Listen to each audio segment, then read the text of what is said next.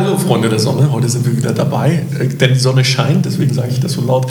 In Folge 13 des Stunde Null Podcastes mit der altehrwürdigen Besatzung von Wilbert und. Alt und würdig, Wilbert. Äh, Eigentlich die üblichen Verdächtigen, wie halt. Ich habe jetzt halt auch immer so. gesagt, dass ich auch meine Stimme dann auch äh, äh, angemessen versuche zu. Meinst du, du hast doch eben eine Senior, äh, sen- senore Stimme? Geht ja auch noch. Also soll ich gleich oder? Ja, den Wein, den kennen wir ja schon tatsächlich. Achso, da muss ich noch nicht vorstellen. Na gut, doch, wir trinken ein Doppio Paso, mitgebracht heute, gestiftet von So wie jedes Mal, wenn Olli, ich mitbringe. genau. wenn du einen mitbringst, ein Primitivo, der übrigens wirklich lecker ist. Also, Ja, ist gut. Und Was du ich auch, sagen- was ihr auch ungefähr jedes Mal. Und die Sonne scheint immer noch. Eigentlich ist ja Wein erst nach Einbruch der Dunkelheit, Rotwein erst nach Einbruch der Dunkelheit. Primitivo Äh, geht hier bei uns in Frankreich natürlich schon zum Mittag. Äh, wir wir haben es jetzt hier auf den Nachmittag geschafft. Aber das Wetter ist wirklich eher so nach Rosé und Weißwein, aber naja, die Tradition ich hatte, verpflichtet. ich hatte heute Mittag schon Creme. Also ist gut. Ja. Ach, Also, heute jetzt- Mittag? Lass uns das nicht diskutieren, sonst krieg, kriegen wir wieder Ärger. Ja, ja. So. Ah, über, was, über was wollen wir denn heute sprechen, Henning? Ja, so, äh, wir haben ja so jetzt auch viele geopolitische Verwerfungen und so weiter. Und dann müssten wir eigentlich mal wieder, wir haben schon mal ansatzweise darüber gesprochen, vielleicht mal das Thema aufwerfen, was, äh, inwieweit ha haben eigentlich diese geopolitischen Veränderungen und Verwerfungen etwas zu tun mit Digitalisierung. Also wir sehen irgendwie China investiert in künstliche Intelligenz und so weiter. Das ist im Grunde wird dieser geopolitische Kampf ausgetragen, auch mit Mitteln der Digitalisierung, der neuen Technologien, kritische Infrastruktur, Huawei natürlich irgendwie, also F- Verbot und äh, vielleicht droht auch sowas wie ein technologischer kalter Krieg oder eiserner Vorhang und so weiter. Das wird ja gerade so international relativ breit diskutiert, ob eine digitale Fragmentierung äh, der Welt droht, der Weltwirtschaft. Ja, aber kurz gesagt, so ein bisschen ist es ja so, dass die großen Konzerne jetzt gerade einen Maulkorb gekriegt haben, so nach dem Motto, mit denen dürft ihr jetzt aber nicht mehr zusammenarbeiten. Das heißt, die Regierung hat den Internetriesen, wo wir ja oftmals auch angenommen haben, dass die vielleicht sogar mächtiger sind als die Politik, was sich de facto so zeigt, dass es nicht so ist gerade. Äh, Huawei hast du gerade genannt. Die dürfen nicht mehr mit Huawei. Richtig? Ja. So. Und Huawei sitzt da gerade und überlegt, was mache ich denn jetzt? So, jetzt mal kurz aus meiner Perspektive, also wie, wie, wie ich das jetzt interpretiere. Huawei ist ja momentan der zweitgrößte im Smartphone-Verkauf.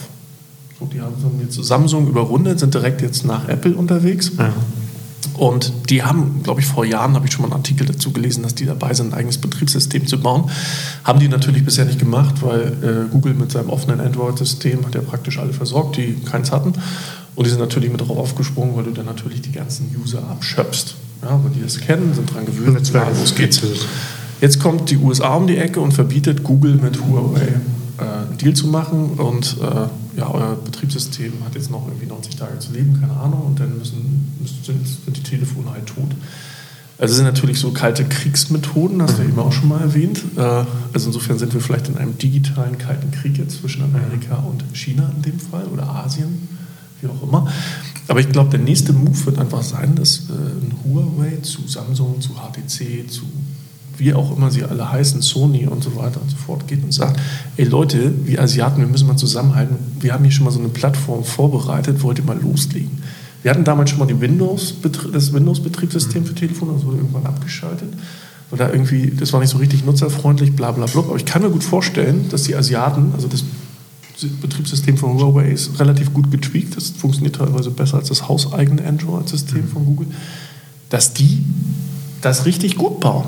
Und natürlich die ganzen großen Konzerne wie Uber und wie sie alle heißen, direkt sagen, okay, wenn wir eine App, bauen, auch das, bauen wir die auch dafür.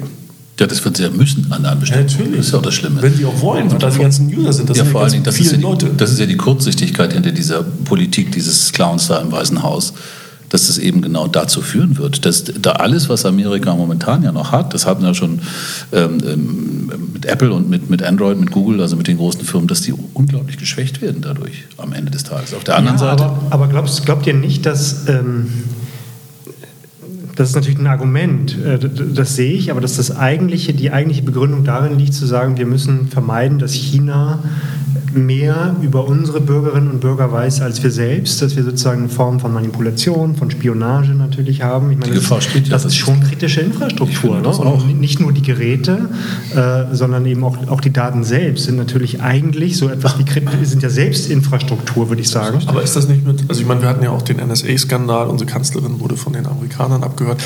Das geht, geht, ja genauso nicht an. Macht die ja, ja genauso. Klar. Das meine ja, Also wer, die Frage ist, wer. Die Frage ist halt, ob uns eine Partei oder zwei Parteien.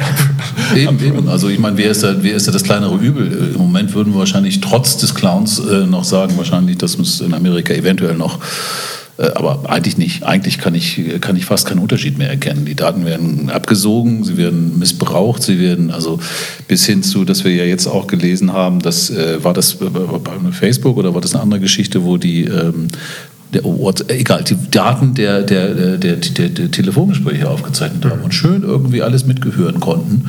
Ähm, das war einfach mal, ja, was so passiert. Ich glaube ja, das passiert ständig. Also nicht umsonst haben ja selbst, habe ich ja mal gesehen, bei dem Mark Zuckerberg hat er ja auch seine Kamera abgeklebt an seinem Handy, äh, an seinem, an seinem PC. No? Naja. Handy, müssen wir nicht drüber reden. Ich meine, das ist halt die Frage, ne? ob, ähm, also welche Wahl haben wir? Im Moment haben wir die Wahl zwischen Daten in den Händen einer autokratischen Regierung. Oder Daten in den Händen einer autokratischen Regierung. Oder Daten in den Händen einer, genau. Oder in den Händen von privatwirtschaftlichen Monopolen, die natürlich auch eine gewisse Nähe haben dann zu einem anderen äh, Staat. Ist, das, ist, doch, ist, auch, ist auch geil. Also du siehst ja wirklich mal, also für, für, einen, für einen Wirtschaftswissenschaftler wie dich, ist das doch mal so ein richtiger, so ein, so ein Fall, auf den man eigentlich wartet, oder? Genau. Wo man einfach mal sieht, jetzt sieht man mal, wie viel Macht die tatsächlich haben, die Großen. Ja, was absolut. heißt das wirtschaftspolitisch? Ja? ja? genau. Also im Grunde heißt es ja einfach, die, äh, Trump hat dem äh, Asiaten jetzt die, äh, die Unterhose runtergezogen. Ohne Unterhose ist immer blöd. Jetzt strickt er sich halt selber ein. Das ist ja eigentlich das mit dem Betriebssystem, was da gerade gespielt wird. Ja, genau. Der Asiate strickt sich selber ein, oder Trump. ja, also Trump wird dem keine stricken. Der, der, wird ihm keine stricken, nein, das stimmt. Aber was ja auch, es ist ja so, dass diese Auswirkungen dieser ähm, etwas, äh, wie soll ich sagen, ähm, althergebrachten Politikstils irgendwie mit Drohnen und mit Einschüchtern und so tun, als ob das irgendwie Firma sei. Mit Drohnen. Mit Drohnen und Drohnen natürlich auch. Aber Sie haben ja, ähm, ich weiß nicht, ob Sie mitbekommen, die, die amerikanischen Landwirte sind ja völlig am Arsch gerade, weil das ganze Soja, was sie nach China exportieren, momentan ja auch in diese, in diese Handelsembargos hineinfällt. Und die haben richtig Ausfälle, sodass die jetzt äh, Sozialgeld umschieben müssen. Haben sie gesagt, ach ja, das nehmen wir dann von den höheren Einnahmen für die, äh, von den Zöllen. Ne? Wobei die Frage ist, wie lange die noch bleiben bleiben, weil irgendwann wird ja dann auch nichts mehr importiert, weil wenn es zu teuer wird, dann kaufen die das also ja mindestens so lange, wie Trump an der Macht ist. So, und irgendwann wird er sich dann verabschieden und sagen, also bei mir lief das alles super. Ja, ja, die Kassen sind leer und ich gehe dann mal, ne? Ja, ja, klar.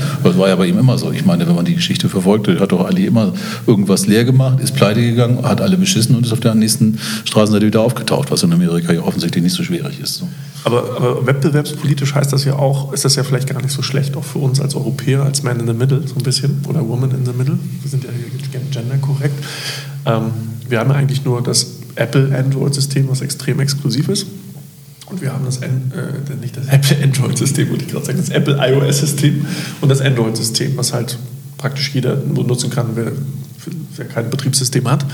Früher gab es ja mehrere. Dann gab es Symbian von Samsung. Opera und ja, ja. Und wie, wie, ne, wie, wie, sie alle hießen, die ganzen äh, unabhängigen Betriebssysteme. Selbst, äh, Windows war noch relativ groß. Die haben auch Nokia hatte auch ein eigenes. Ne? Nokia, die haben alle ein eigenes gehabt. Und dann gab es halt irgendwie, ist das alles irgendwie äh, ne, implodiert. Google war, hat das aber auch per Marktmacht natürlich rein. Google hat das da reingedrückt und das war halt angenehm, das Google-System anzupassen. So, aber jetzt ist es ja so, dass tatsächlich noch ein großer Player höchstwahrscheinlich, also ich würde jetzt einmal die Hypothese reinstellen und mit einer gewissen Wahrscheinlichkeit versehen, dass äh, Asien mit einem Betriebssystem um die Ecke kommt, was auch. den Wettbewerb grundsätzlich ankurbeln wird. Das heißt für den Nutzer im Zweifel sagen wir, inhaltlich, ja, von dem, was ich auf meinem Telefon erlebe und wie ich es erlebe, wahrscheinlich ein Gewinn sein wird. Was da am Ende hinten raus durchs Backend äh, spioniert wird, das, das, das, wissen wir heute schon nicht. Das werden wir auch in Zukunft nicht wissen. Weil die Leute werden ja auch nicht schlechter darin, das zu tun. Auf gar keinen Fall. Klar. Aber ich, ja. nee, ich wollte dich nicht unterbrechen. Nee, ähm, ich, ich frage mich nur, was das. Wir alle reden immer vom europäischen Modell, aber im Grunde brauchen wir ja auch wenn wir wirklich eine, neulich gab es, glaube ich, eine, eine, Schlagzeile hier, Otto, unser Hamburger äh, Versandhändler, hätte ich fast gesagt. So einen hatten wir auch schon mal hier, so ein Otto. Ähm, der hat ja gesagt, irgendwie, ja, die Plattform und so weiter, da sind wir vielleicht zurück, aber wir haben ja unsere Werte. So, das ist natürlich ja, das war ja auch ein Thema, was wir immer ja, ja, klar. hochhalten. Aber ich, ich, ich, ich frage mich, was das heißt. Was also, nützt uns das am Ende Der, der ökonomischen Macht von Plattformen unsere Werte entgegenzustellen, ist, ist äh, relativ sinnlos, wenn wir nicht unsere Werte transportieren und verteidigen mit einer entsprechenden Infrastruktur. Und wir haben leider überhaupt nichts unternommen, um im europäischen Binnenmarkt irgendeine Skalierungsbedingung für europäische Geschäftsmodelle äh, oder eine Dateninfrastruktur oder ein Betriebssystem zu etablieren. Gegenteil. Die, die, Werte sind ja träge oder Gegenteil, die umgekehrt, die Infrastruktur ist ja Träger von Werten und, die, und wir haben aber nicht die Infrastruktur. Wir haben vielleicht die Werte, aber die, den Rest nicht. Die ähm, die Verwaltung unseres äh, Europas ist hochgradig abhängig von Microsoft. Wenn die morgen den Stecker ziehen, läuft dort gar nichts mehr. Das heißt, selbst da haben wir, also sind wir, das, was Macron ja eigentlich, wo Macron ja auch eigentlich richtig den Finger in die Wunde gelegt hat, also wir müssen eigentlich hier eine eigene Software und Infrastruktur haben, die uns zumindest garantiert, das macht jetzt vielleicht ja nicht das State of the Art mit irgendwie ähm, keine Ahnung, den, den neuesten Schnickischnacker sein, aber zumindest eine, die, funkt, die funktioniert und auch weiterhin, weil wenn da mal jemand einen Stecker zieht, und das sehen wir ja nun auch noch bei den Entwicklungen, die sie in den Ländern tun, äh, dann sehen wir ganz schön alt aus und dann ist Europa ein Scherbenhaufen. Ich meine, es ist ja jetzt schon kurz davor, wir haben ja jetzt, einer zu sein. Mal, ich, ich stelle auch eine Hypothese auf, jetzt Sonntag, also wir sind, äh, bevor Kurz das Ding jetzt ausgestrahlt wird, ja, also das Ding, die Europawahl wird, wird ist dann schon gelaufen, klar. Aber ich, äh, ich mache jetzt mal die Prognose, dass, es, dass die gerade von der jungen Generation recht stark europafreundlich gewählt werden wird. Vielleicht hier in Deutschland aber.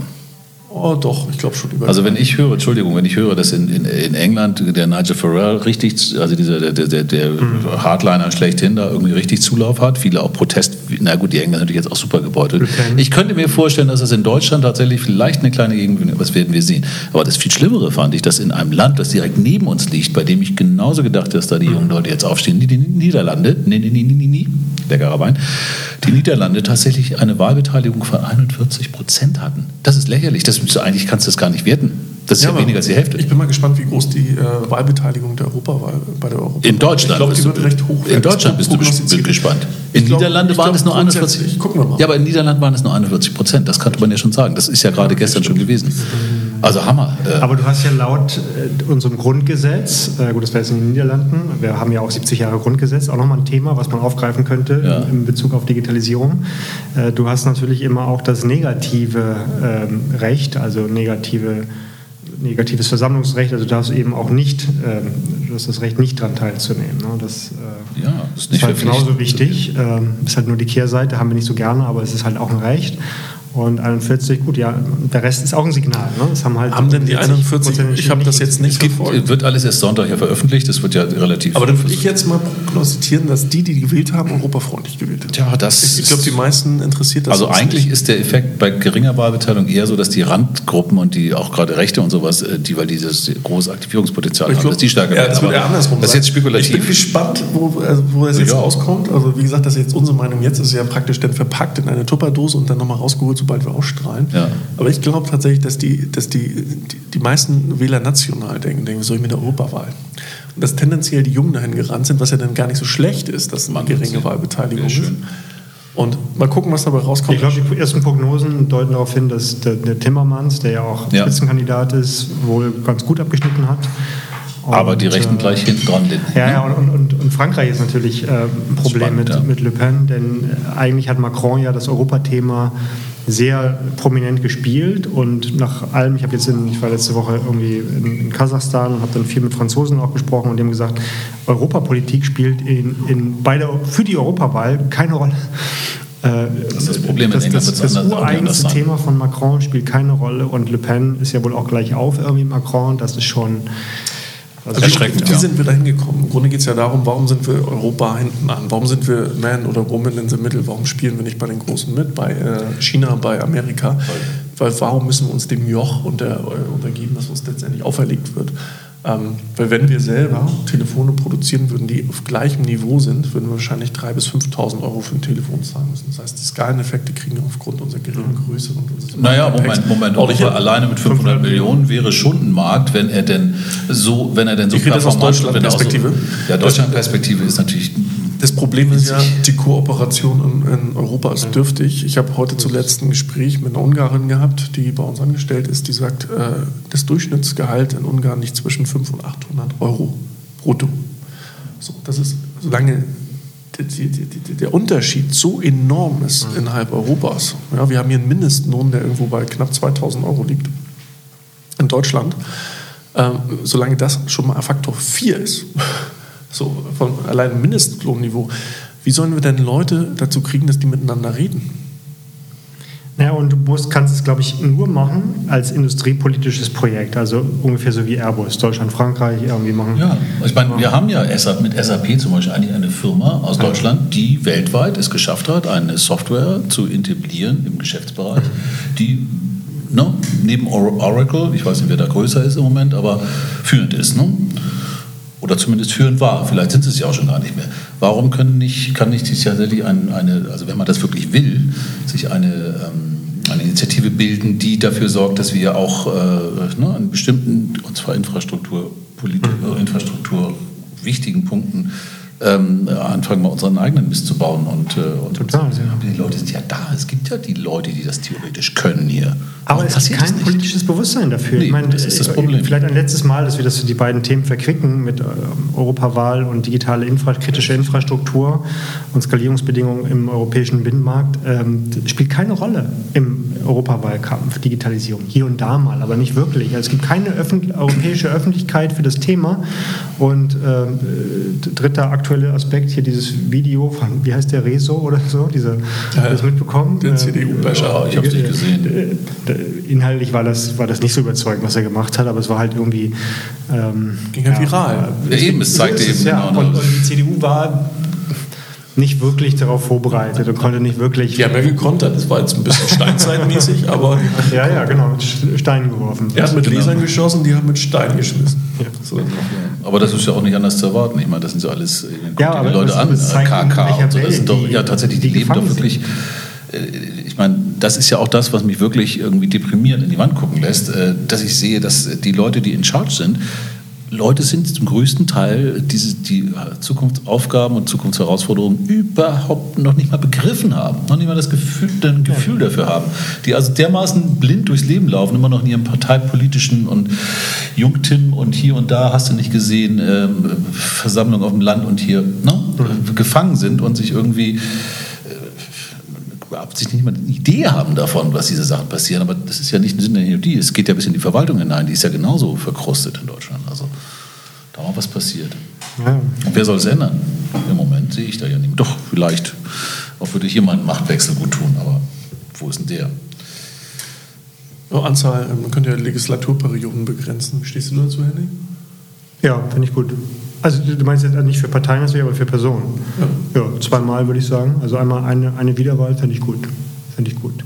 Weil, weil wir immer wieder, das ist ja die Erkenntnis auch aus anderen Systemen, ähm, ist es halt wirklich in den letzten Jahren, es wird ja immer schlimmer. Ähm, das ist jetzt überhaupt gar kein parteipolitisches Statement. Wir haben ja auch zwei Richtungen irgendwie in der Koalition ähm, keine Richtung mehr. Ähm, aber es ist derart träge geworden. Also es ist nicht, also es ist wirklich so viel liegen gelassen äh, worden und äh, in, in so wichtigen Zukunftsfeldern, wo um uns herum wirklich eine unglaubliche Geschwindigkeit herrscht. Ja, und vor allen Dingen, uns ging es ja wirklich mal gut die letzten Jahre. Das war jetzt hier wirklich Leben im Schlaraffenland, kann man wirklich so sagen. Die letzten acht Jahre waren für Deutschland politisch äh, nicht spannend, aber wirtschaftlich natürlich enorm gut. Äh, es ist alles es ist wahnsinnig viel passiert, aber da, wo investiert hätte werden müssen, mhm.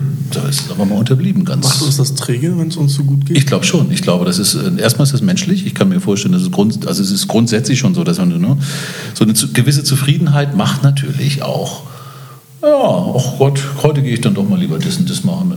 da fehlt dann natürlich ein bisschen auch der Biss. Ich will das jetzt nicht verurteilen, ich finde es auch schön, wenn man genießen kann. Aber heute Piccolino, morgen Weltherrschaft. So, ne? Gut, das hast du jetzt gesagt. Ja, aber ich glaube, es wird immer gesagt, ja, Europa B2B, ne? Äh, da sind wir noch nicht verloren und so weiter, das ist unsere Stärke, wir haben die ganzen Industrieunternehmen und wenn, wenn die erstmal anfangen, Plattformen, Zuliefererplattformen zu bilden und so weiter, dann geht's los. Ich bin skeptisch, weil die Marktmacht geht dorthin, wo du die Kundennähe hast und die sind bei den B2C-Plattformen. Deshalb bin ich, ähm, bin ich finde ich schwierig, solange wir es nicht schaffen, wirklich aus natürlich 28, demnächst 27 ähm, relativ heterogenen, auch sprachlich äh, sehr heterogenen Ländern eine, eine gemein, einen gemeinsamen digitalen Markt zu machen, der natürlich sehr viel, anders als bei Produkten, bei digitalen Services natürlich sehr viel über Sprache, äh, über eine gemeinsame Sprache geht. Deshalb ist dieser B2C-Bereich in, in Europa wirklich unterentwickelt. Oder der Skaleneffekt bei B2C ist natürlich auch ein größerer, weil ich natürlich jeden erreichen eben, kann. Eben. Und da sieht man natürlich, dass ein Amazon auf einmal darüber nachdenkt, ein DHL nachzubauen mit einer eigenen Flotte. Ja, genau. Das halt ein B2B-Geschäft, was lange Monopol oder Marktführer war, einfach mal ersetzt wird, weil einfach der Skaleneffekt, weil jeden einzelnen Ansprecher einfach wesentlich größer ist und dadurch ja, halt und die Netzwerkeffekte ne? viel Klar. größer ist. Ja. Aber du hast ja mal so einen Begriff, den du gerade benutzt, granular. Ich finde auch bei sowas ist es natürlich extrem granular, weil wir gerade darüber sprechen. Ich das, so was, das hast du zumindest neulich in einem, äh, also, also, du hast es schon gesagt. Das einzige Wort, was du zweimal gesagt hast. Das einzige das Wort, was interessant. Ich, das, Aber in dem Zusammenhang ist es ja so, dass wenn wir anfangen, wo wollen wir denn anfangen, was zu entwickeln? Ähm, sollen wir jetzt ein eigenes Betriebssystem, ein europäisches, deutsches eigenes Betriebssystem für Handys entwickeln? Sollen wir ein eigenes Computerbetriebssystem entwickeln? Wer will denn das haben? Mit welcher Maschine können wir denn das machen? Ähm, welche Sprache läuft da drauf? Da müssen wir ja vielleicht auch ein Programm entwickeln, das schneller übersetzt als das, was es hier gibt. Jetzt würden wir natürlich alle sofort hier das, dieses neue Dings da, was so, egal irgendwelche Sachen, die wahrscheinlich nicht hier entwickelt worden sind. Die Bell ist aber in Kölner, oder? Ja, ja gut, okay. Also es, ist, es hat ja unheimlich viele, es sind ja unheimlich viele Aspekte, wenn wir sagen, wir müssen eine eigene europäische und auch europäisch und äh, Digitalinfrastruktur aufbauen. Das ist ja, das ist ja, da kommst du ja vom Stöckchen zum Hölzchen und äh, oder vom Hölzchen zum Stöckchen und, und, und zurück und vorwärts. Das ist ja eine, eine ewige Treppe. Was auch immer passiert ist ja, dann äh, reden alle über Nearshoring und Outsourcing. Ja? Und de facto wird es ja dann doch irgendwo wieder in China gebaut oder in Indien. Ähm, weil da einfach wesentlich mehr Man- und Woman-Power Na gut, de facto ist ja, wer hat die Source Codes ne? am Ende des Tages, wenn, wenn ich meine, wenn ich jetzt sage. Indien und China in dem Fall. Moment, wenn ich das als Aufträge von hier aus mache, dann hole ich mir die Source Codes mit. Dann ist ja nicht, wenn ich in Bangalore irgendwie. Die haben den trotzdem. Glaubst du, wenn die mit naja, dir einen Vertrag unterschreiben, sagen, hier, ihr müsst euren Source Code löschen, sobald den abgegeben wird? Naja, klar, das ist das Problem. Klar. Nee, nee, schon klar. Du hast schon recht. Also letztendlich kann man das ja dann nur noch in den eigenen vier Wänden und unter größter Geheimhaltung. Aber irgendwann ne, ist die Katze aus dem Sack, äh, ist auch frei. Wir brauchen eine Weltlösung. Klingt immer ganz toll. Ja, aber, das ist ja ja, aber dann sind wir bei der Fragmentierung. Äh, die, die sehe ich nicht. Ich glaube, wir werden wirklich regulatorisch, aber auch, auch technisch ähm, eine sehr stark fragmentierte äh, digitale Welt haben. Also es wird letztendlich nicht anders sein als früher. Ein Teil der Krieg, du hast gesagt, der digitale Kalte Krieg hat quasi schon begonnen. Find, empfindest du das jetzt schon so? Wirtschaftlich? Ja, ja. ja würde ich sagen. Und jetzt äh, jüngste Ereignisse, würde ja. ich jetzt auch sagen, ja. hat ein bisschen gefröstelt von Und das, das ist ja auch das Thema, wir haben es, glaube ich, neulich schon mal in einem Podcast gesagt, dieses Thema Werte, was du auch gerade nochmal hoch, äh, hochgehalten hast, dass wir als äh, Otto das gesagt hätte. Äh, das ist ja auch eine Ansicht, die wir hier auch schon häufiger vertreten haben. Natürlich sind wir als Europäer, das würde ich ohne rot zu werden sagen, vielleicht was so gesellschaftspolitische Prozesse gibt. Wir, sind am, wir haben da am längsten aber Erfahrung mit, würde ich mal so sagen. Also alles ist ja letztendlich grundsätzlich zumindest naja, nicht mehr China mal außen vor, aber jetzt mal sagen, im Bereich der westlichen Welt ist ja, wenn du so willst, haben die Griechen damit angefangen, ja, also es, wir haben ja relativ viel ausprobiert, von auch von ein bisschen zur Säkularisation und solche Sachen. Also ist ja alles hier auch mal entstanden. Und es haben sich ja auch Werte rausgebildet und ich bin nach wie vor der Ansicht, dass die demokratischen Länder der Erde derzeit äh, sicherlich ähm, überwiegenden Teil hier in, in Europa sich befinden. Wenn ich die skandinavischen Länder sehe, auch unser Land, was ich doch immer noch als sehr offen und demokratisch empfinde. Das mag sich auch äh, ändern. Ähm, äh, Frankreich äh, und äh, auch die, also die, die, europäischen Kernländer, ja eigentlich alle, fängt ein bisschen schwierig. Letztendlich würden die Ungarn das auch gerne, dürfen aber nicht mehr und die Polen auch nicht mehr so richtig, weil sie haben natürlich auch, die sind eben noch nicht so wirklich säkularisiert, hat man auch den Eindruck, dass da die Kirche oftmals, also gerade was Polen betrifft, auch einen, einen unheiligen Einfluss hat, äh, weil die natürlich auch nicht so richtig gerne sehen, wenn alles frei ist und man frei bestimmt ist. Ähm, aber nichtsdestotrotz, ich glaube, diese, diese Wertegeschichte, ich habe das auch immer so für mich empfunden. Das ist unser Exportgut Nummer eins. Aber Werte interessieren irgendwann keinen mehr, wenn du keinerlei Basis hast, auf der du mit denen irgendwie auch ähm, etwas erreichen kannst. Ne? Den haben wir dann ja nicht. Wenn wir keine Infrastruktur haben im digitalen Bereich, dann ihr mit euren Werten, das ist ja schön, aber wir machen das auch Das passt halt nicht zu unserer Ordnung. Ne? Wir haben halt eine, eine bestimmte Wettbewerbsordnung, eine ja. marktwirtschaftliche Ordnung, das ist sehr atomistisch, qua Prinzip. Und ähm, es müsste jetzt irgendjemand sagen, wir wollen jetzt eine große Lösung. So, das ist aber darauf ist unser System nicht angelegt, dass wir sagen, wir wollen eine große Lösung. So, aber, aber eigentlich müssen wir den Mut haben, weil ich, ich glaube, dass die Dateninfrastruktur, die Plattforminfrastruktur sehr wohl vergleichbar ist mit einer Verkehrsinfrastruktur. So wie wir Industriebetriebe haben, die sich an, an Straßen und Schienen und, und Flughäfen äh, ansiedeln, ähm, werden Geschäftsmodelle an Plattforminfrastruktur entwickelt werden. Also das ist durchaus auch eine, ja, aber, eine staatliche Aufgabe. Aber das ist ja so vergleichbar. Eigentlich ist es ja so, als ob wir ein tolles Industrieland äh, hätten. Ich, ich, ich trage das jetzt mal auf die alten Zeiten zurück, aber keiner von uns wüsste, wie man Beton macht oder irgendwelche Straßen baut. Das heißt, wir müssen alles andere machen. Dann wäre jetzt ja. eine ähnliche Situation, wie wir sie jetzt haben. Wir, wir nutzen ja? doch eine, eine, Dateninfrastruktur, die von anderen aufgenommen wird. Genau, weil wir wüssten eben nicht selber. Wir gehen doch schon dahin. Also Dienst, wir sind Dienstleistungsland. Immer mehr. Ne? Also Industrie machen wir, ja. Ähm, wir, wir, produzieren auch, aber zum großen Teil wir mutieren immer mehr zu einem Dienstleister. Das sehe ich eben nicht so. Ich glaube, Deutschland ist nach wie vor ganz stark im, da haben wir ja jetzt jemanden da sitzen, der uns das quasi jetzt sofort aus der Pistole geschossen sagen kann. Nein, aber ich glaube, wir sind noch stärker, wir sind stärker noch im Produzieren, also gerade die, diese, diese berühmte, äh, berühmten Hidden Champions. Ich glaube, die Großindustrie, die Hightech-Industrie bin ich bei dir. Aber alles, was einfacher, wie du eben sagen, das Straßen bauen und so weiter, das können wir alles nicht mehr. Es bestimmt halt. Ne? Früher war halt äh, industrielle Fertigung sehr mechanistisch, mechanischer. Äh, mittlerweile ist es auch äh, kaum zu trennen von, von äh, sehr wissensintensiven äh, Services. Ne? Das ist unternehmens- ähm, äh, und nahe Dienstleistungen oder industrienahe Dienstleistungen sind halt Teil im Grunde des industriellen Prozesses. Also insofern kann man das kaum trennen, aber klar, also wir sind noch industriell geprägt, aber es geht auch, auch klar, es geht eher in Richtung Tertiärsektor. Ich meine, Dinge produzieren muss man immer. Das ist ja das, worauf sich dann die Deutschen auch mal wieder beruhen, sagen, wir haben diesen großen Backbone im Mittelstand, Leute, die eben die Weltmarktführer im Pillendreh und im Pillen sortieren und im Korken ziehen ja. und Kabelbinder und keine Ahnung. Ähm, immer noch sind sogar. Ja. Äh, Dinge, die man ja wohl auch immer noch braucht. Oder im, hier Schränke, hier äh, Serverschränke. Es gibt ja eine Riesenfirma irgendwie, die sitzen dann irgendwo auf dem Land, wo du dann um so einen, hinter so einem Berg eine Kirche siehst und dahinter irgendwie ja. 20 riesige Hallen und dann sitzen da irgendwelche äh, ne, das sind, das sind, äh, zum Beispiel eben nein, Serverschränke, nicht Serverfarmen, Serverschränke. Äh, die brauchst du natürlich dann in der Serverfarm irgendwann. Ähm, und da gibt es ja eine ganze Menge Unternehmen, die wirklich, wo du dann hinkommst, ja, wir sind äh, Nummer eins und Nummer drei auf dem Markt. Also, man muss ja, also, wir sind die viertgrößte, korrigiere mich, die viertgrößte Volkswirtschaft. Wir sind hier in Hamburg, der zweitgrößten Stadt, der viertgrößten Volkswirtschaft. Klingt erstmal gut. Ich kriege ja immer, also ich bin ja auch immer ganz oft bei irgendwelchen Vorträgen oder manchmal, manchmal muss ich auch selber mal halten, kenne die auch. Und dann hast du immer irgendeinen Freddy, der so eine Folie auflegt und sagt, hier Amerika, ganz viele Hidden Champions und Unicorns und ganz große Firmen. Und dann hast du irgendwie Asien auch. Und dann zeigt er irgendwann Afrika. Asien, Afrika auch ein bisschen. Und dann kommt Europa und das ist ja so Wüste. Naja. So, das, das, nutzen die. Im immer. digitalen Bereich meinst du jetzt? Vor allem. Nee, also grundsätzlich, was Milliarden plus Unternehmen angeht. Also wirklich die großen, ne, die, die GAFA und Co's. So.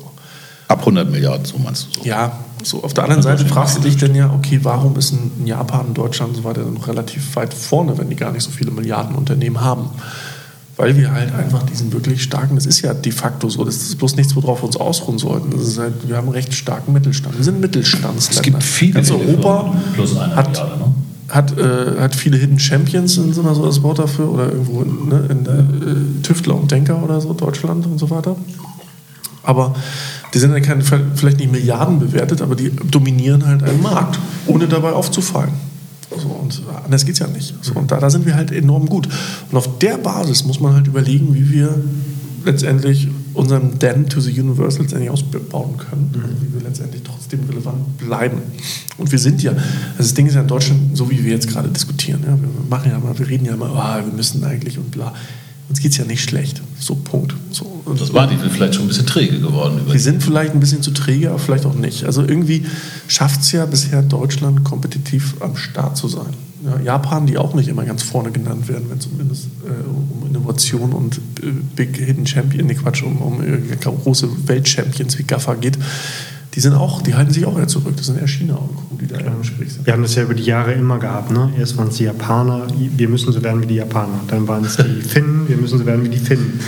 Da waren es vorher die Niederländer, weiß ich nicht. Immer hieß es, ihr müsst so werden wie. Also man hat immer, kann immer zu jemand, irgendjemandem gucken, wo es dann irgendwie mehr Dynamik, mehr Reformtätigkeit Aber gegeben hat. Dynamik ist ein schöner Begriff, weil das geht mir die ganze Zeit im Kopf. Und diese Dynamik, auch die Eigendynamik, die sie entwickelt. Ich meine, das ist ja etwas, was, hm, ich sag mal, aus unserem es ist ja keine gelenkte Staatswirtschaft. Diese Entwicklung, die Deutschland genommen hat nach dem Krieg, ist ja eine, die hat viel mit Dynamik, mit Eigendynamik zu tun. Ne? Mit, dem, mit den Fähigkeiten von Leuten, sich zu überlegen, also gerade ingenieurstechnisch, ich glaube, das ist ja eine, wirklich eine der Punkte, wo Deutschland relativ weit vorne immer gelegen hat im Unternehmen wie Bosch oder vielleicht auch noch von den Tüftlern äh, des vor 150 Jahren profitieren, wie am Diesel und so weiter.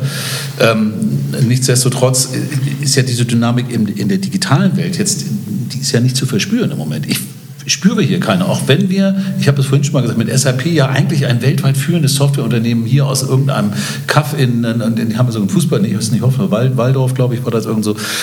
Äh, Ahnung, aber die kommen auf jeden Fall, äh, ist ja auch scheißegal, was denn? Sinsheim, genau. Also ist ja auch egal, wo die sitzen. Am Ende des Tages ist das in der, in bei der digitalen Sache sowieso völlig egal. Aber die haben es ja auch geschafft. Allerdings auch sehr früh, noch zu einer Zeit, wo Computer auch noch so, das war auch noch ziemlich ingenieurslastig. Heute ist es ja eher, ja. ich weiß gar nicht, es ist mehr so ein bisschen, ja, ich was sind das, so nerdlastig? Ich kann es gar nicht sagen, was ist das heute? Aber damals war es ja ich, doch noch sehr, ich, sehr eng da dran. Ne? Ich, ich, kann mir vorstellen, dass die Amerikaner und die Chinesen sich insgeheim so ein bisschen kaputt lachen, äh, weil wir hier irgendwie, oh, hier Start-up-Szene, jede Stadt will irgendwie, macht Programme, hier ein bisschen Agilität, ein paar Coaches, Olli, genau. äh, Influ in, Influencer, ja. Accelerator, Accelerator, hallo.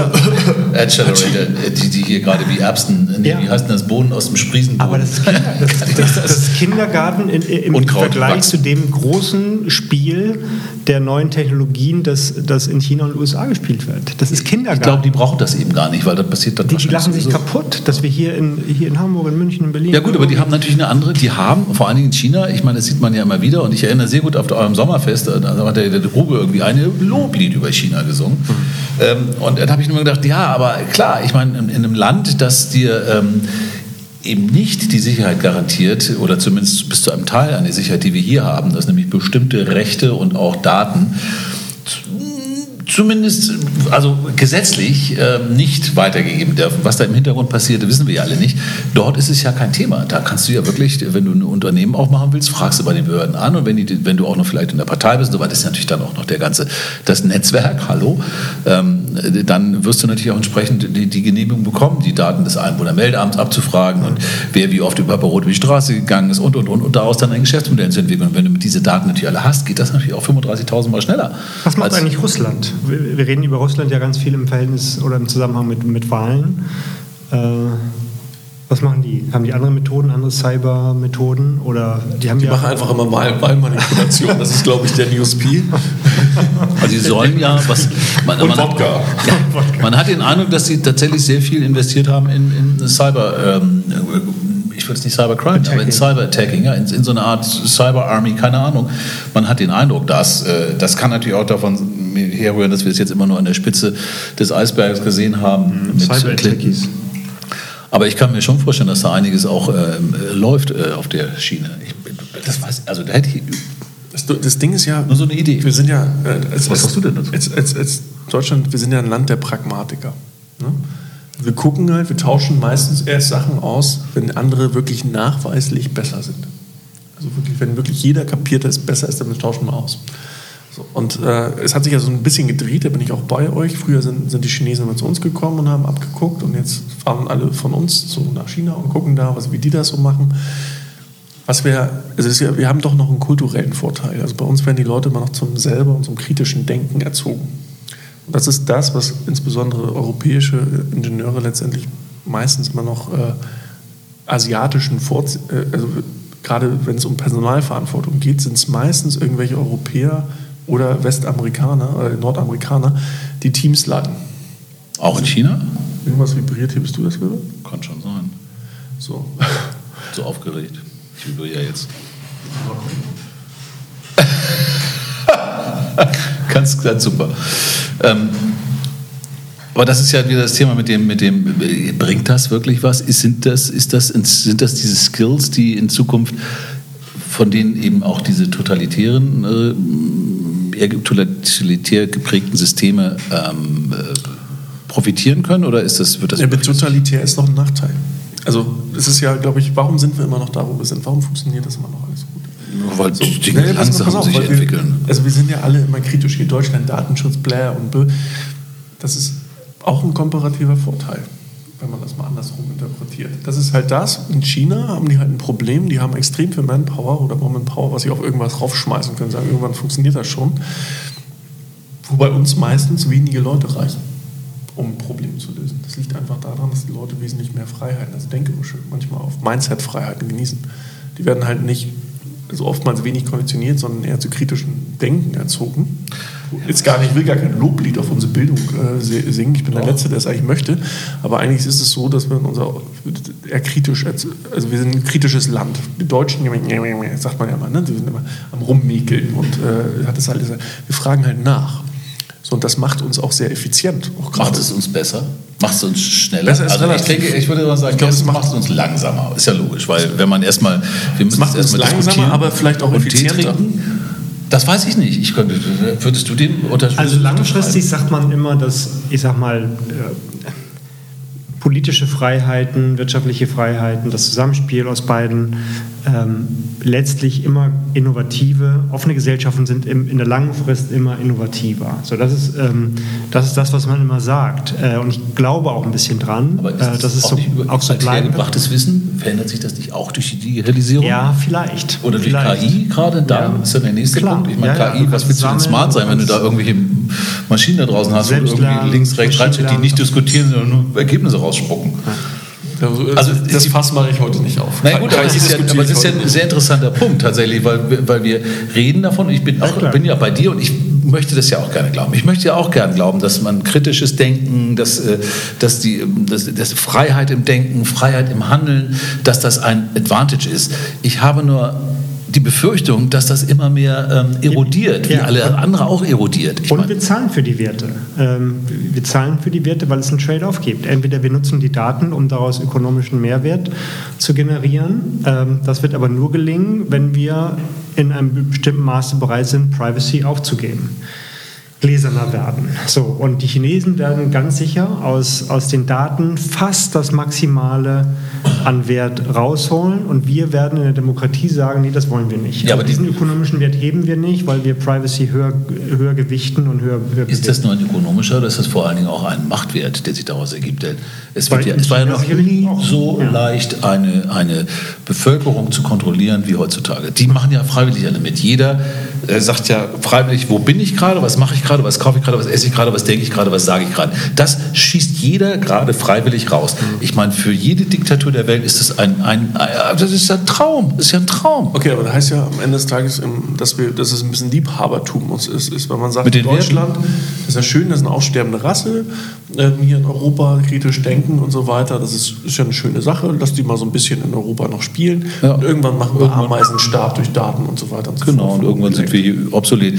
Also, ich möchte nur eins kurz in den Raum werfen. Ich bin ja Optimist und ich hoffe ja und ich, hat man total glaube, heute. ich glaube ja auch, nein, ich habe das auch im letzten immer, ich glaube ja immer schon daran, dass das irgendwie auch, äh, dass man das vielleicht auch äh, tatsächlich hinbekommen kann. Nur äh, im Moment muss ich sagen, bei all den Signalen, die ich sehe und auch bei allem, was so auf uns einkommt, auch bei den Theorien, mit denen wir versuchen, das zu begründen, glaube ich, dass, wir, dass, dass das kein festes Fundament mehr hat, sondern dass das immer mehr durch die Digitalisierung, durch diese ganze Geschwindigkeit, die sich daraus ergibt, ne? Murphys, äh, nicht Murphy, sondern das Moore'sche Law, Murphys Law ist auch nicht schlecht in dem Zusammenhang, ähm, dass das einfach erodiert, dass wir uns auch nicht mehr darauf verlassen können, dass gewisse ähm, Vorteile aus Bildung und so weiter uns in Zukunft weiterhin Wohlstand garantieren. Mhm. Das stimmt. Ja, jedenfalls nicht ohne diese, und das führt wieder zu den Anfang zurück, ohne diese neue digitale Infrastruktur auch zu haben, die eine kritische Infrastruktur ist, die wir, die wir sicher machen müssen, die wir mit unseren Werten ausstatten müssen, weil du kannst nicht diese Werte und Bildung verteidigen gegen eine Infrastruktur, die das nicht unterstützt. Das glaube ich eben auch. Also auf, auf, auf, wir müssen ein, eine, ein deutsches Internet erfinden. Wir müssen ein deutsches Betriebssystem oder ein europäisches, bleiben wir mal beim europäischen. Auch, das ist aber, wir wissen, das ist schwierig. Also fangen wir doch erstmal hier an. Eigentlich muss man irgendwo anfangen. Deutschland, Frankreich sollten das tun. Wir als können doch Mittel einfach den, Mächte, den Handel, wir können Früher. einfach die USA und China komplett ignorieren. Genau, von denen nichts mehr kaufen. Da würden sie nichts schon mehr, ärgern. die, die nichts mehr verkaufen. Verkaufen Wenn wir sie nicht verkaufen, dann haben wir ein Wir Problem. verkaufen denen nochmal was. Das nehmen wir als Bonus. Das verbuchen wir mal als Bonus. Aber sonst haben wir einfach eine komplett europäische Wirtschaft, machen nur noch intereuropäischen Handel und äh, gucken halt, sollen, sollen die anderen noch machen, was sie wollen. Ah, Wir als Außen, wir Das als EWW, das European Wide Web. Ja, genau. Ja, machen Sag mal, aber, aber Henning, ganz kurz dazu. Ähm, Deutschland ist ja Exportweltmeister, also uns geht es hier unverhältnismäßig gut, weil wir ähm, unsere Sachen, weil die immer noch nachgefragt sind im Ausland. Ähm, als es ging um die, um die Amerikaner, hieß es, das ist, macht nur 6% unseres, äh, äh, also Amerika an sich ist nur 6% unserer äh, Außenhandelsbilanz. China dürfte es mindestens, wenn nicht noch mehr sein. Aber wie, wie ist, ist Europa noch über, über unser größter Außenhandel, Außenmarkt? Ich glaube, ja, aber du wüsstest es wahrscheinlich besser. USA vor Frankreich, China, Großbritannien, glaube ich. Das ist die Reihenfolge. Ja, aber und dann den ganzen. Blöd, dass die Briten jetzt weg sind, so gut wie. Ja gut, aber wir Vielleicht haben. ja- auch nicht. Was ist mit dem Rest von Europa? Aber, aber, aber Daten, also die, die, die Datenströme sind in den äh, Leistungsbilanzen ähm, noch nicht adäquat erfasst.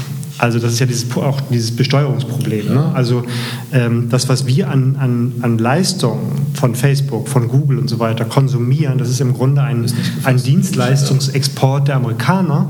Ähm, das wird nur nicht als solcher verbucht, weil die die die- sozusagen in die Waage, ja, ja. die Werbeeinnahmen sind sozusagen das, was verbucht wird, aber nicht die Leistung, die an uns exportiert wird. Also Ne, die werden auch die Werbeannahmen werden ja auch nicht verbucht. Also nicht von Google und Dings. Also, als Einnahmen müssen nicht verbucht werden. In der GNV kommen die schon vor.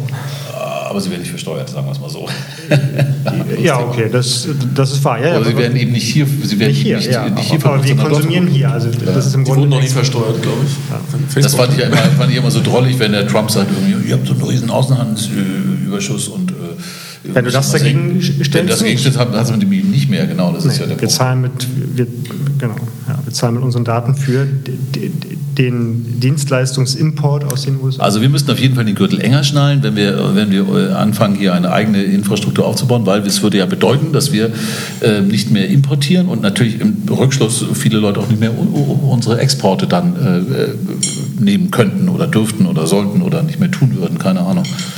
Das wäre also schon, ist das der Grund, ist das vielleicht der Grund, warum sich hier nichts bewegt, weil wir alle immer nur das Kind auf die Schlange außen, unseren Außenhandel gucken äh, und sagen, alles, was wir hier tun, bloß nichts gefährden? Ist das einer der Gründe dafür, warum sich hier nichts tut? Weil es ist ja, ich meine, es ist ja mit offenen Augen in Abgrund rasen, wenn ich. Das, Im Moment ist es ja auch bequem. Und Im Moment gibt es, glaube ich, auch noch ein hohes Maß an Vertrauen, oder? Ich meine, es ist noch nicht so wirklich im Bewusstsein, glaube ich, dass, ähm, dass, Alle warten auf die Krise. dass Amazon und so weiter äh, noch nicht, kann, noch kein Schindluder mit den Daten treibt. So, ich glaube, das Vertrauen noch ist, kein Schindluder. Ähm, ich Das glaube, das, ein guter Witz.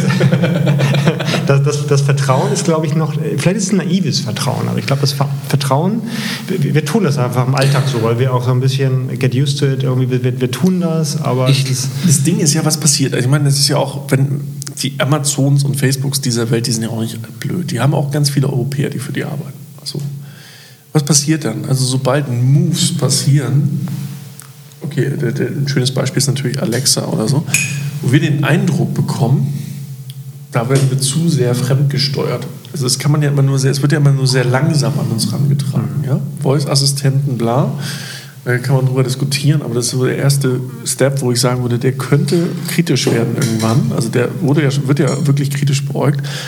Aber sobald es offensichtlich, das geht jetzt an meine Privatsphäre, da sind wir Europäer, haben wir, glaube ich, die schärfsten Antennen auf der Welt. So, ne? Also, dass wir sofort sagen, Alarm, hier ist was falsch. So, deswegen, also wenn was passiert, dann ist es ein extrem schleichender Prozess. Das war halt eine Gewöhnung. Also bei jedem Step, mit Iterat, jeder Iteration, die sich praktisch unser, unsere Daten, da, persönlichen Datensphäre annähert, die ein großer Konzern betreibt, wartet man erstmal einen Gewöhnungseffekt, bevor dann die nächste Iteration stattfindet. ich hatte Alexa war das mit dem Datenskandal, was ich vorhin meinte. Ne? Das waren über Alexa aufgezeichnete äh, Sachen. Das, äh, warte ich, wir hatten da vorhin ganz kurz am Anfang mal hatten das erwähnt. Das war tatsächlich über Alexa. Ja, aber da wurde, da wurde auch schon wieder ganz, ganz viel in der Presse falsch. Äh Gut, das ist natürlich dann wieder das Thema Information, wer kriegt was, also wann, de, zu welcher Zeit. De facto ist es nachweislich so, dass die auf einen gewissen Sprachbefehl, also auf ein Muster reagieren und dann an sind. Und danach schaltet sich das automatisch wieder ab. Und das ist nachweislich so. Dass man wird, der Datenstrom wird gemessen. So, wenn auffälliger Datenstrom stattfindet, das gab es in der Vergangenheit schon mal, eher schwierig.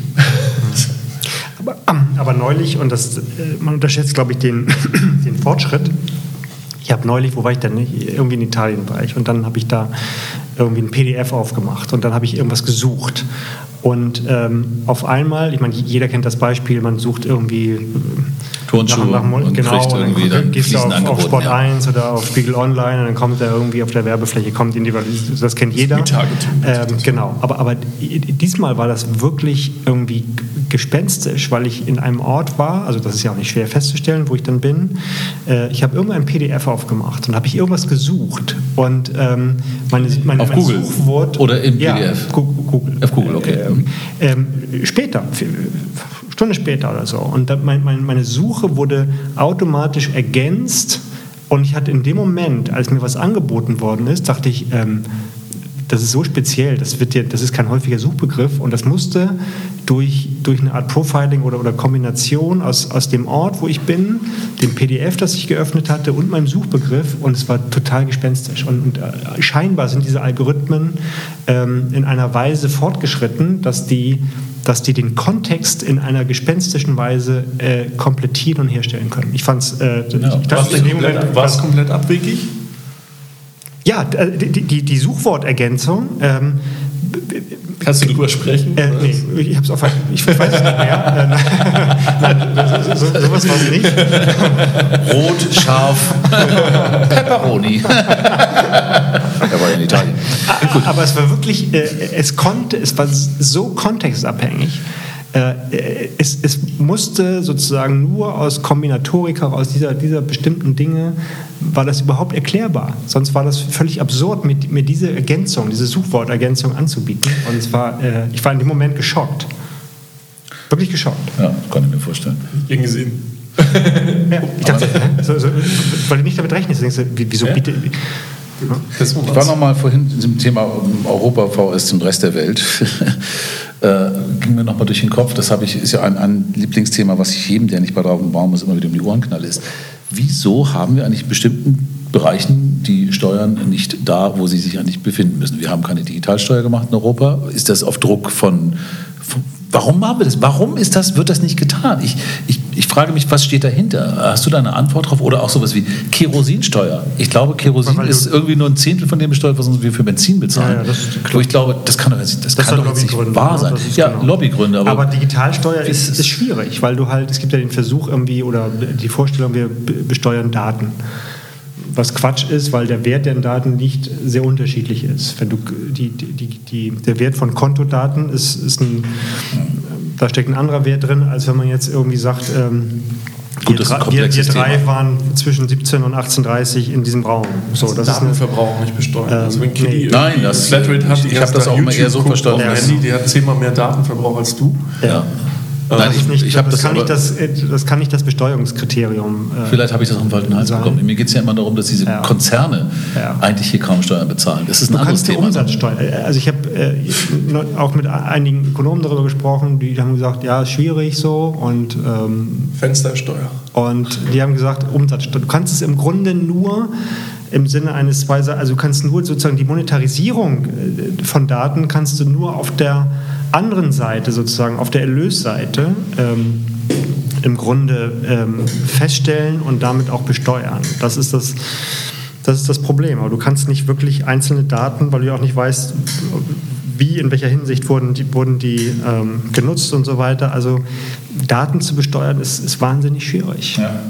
Also um, um Umsatz besteuert da, werden. Ich glaube, ich da muss es mit Umsatz machen. Aber ich ja. meine, das ist doch ein, eins der Projekte. Das haben Sie, glaube ich, auch jetzt noch schon angegangen, ne? dass also jetzt diese, diese Steuervermeidung von Google, Apple, Amazon und Co. gar nicht greift. Ne? Da, können wir mal, da können wir mal eine super Folge draus machen. Wie besteuern wir Daten am besten? Weil ich glaube, das ist ein komplexes Thema. Wir können uns ja es ist, ja. Ähm, wir sind zeitlich jetzt schon wieder durch. Ich glaube, das ist kaum, aber wir sind sowas von durch. war. Sind wir, denn, nicht sind wir jetzt zu irgendeinem Punkt eigentlich gekommen? Nee, Wie natürlich nicht. Wir haben einfach nur die Luft über dem Arm gemacht. Und wir haben bestimmt auch noch was ähm, vergessen. Ganz bestimmt. Ja, super. Äh, hat Spaß gemacht mal, mal wieder. Irgendwie die Jam Session Nummer 13 in Folge in Season 2. Ähm, genau. Wir laufen jetzt unter 12 Minutes Me. Kommt auch gerne mal bei den Meetups vorbei. Und äh, ja, wir freuen uns auf die nächste Folge, wo wir dann vielleicht mal Datenbesteuerung oder ähnliches Ja. besprechen. Und äh, wir wünschen euch einen schönen Tag. spannende Themen irgendwie. Genau. ihr dürft uns natürlich bei iTunes total toll bewerten. Ihr dürft das natürlich alles spannend. teilen, was ihr, was ihr habt. Ihr dürft uns Fragen stellen, macht ihr eh nicht. Aber los geht's. Wir wünschen euch einen schönen Tag. Bis bald. Ciao. Ciao.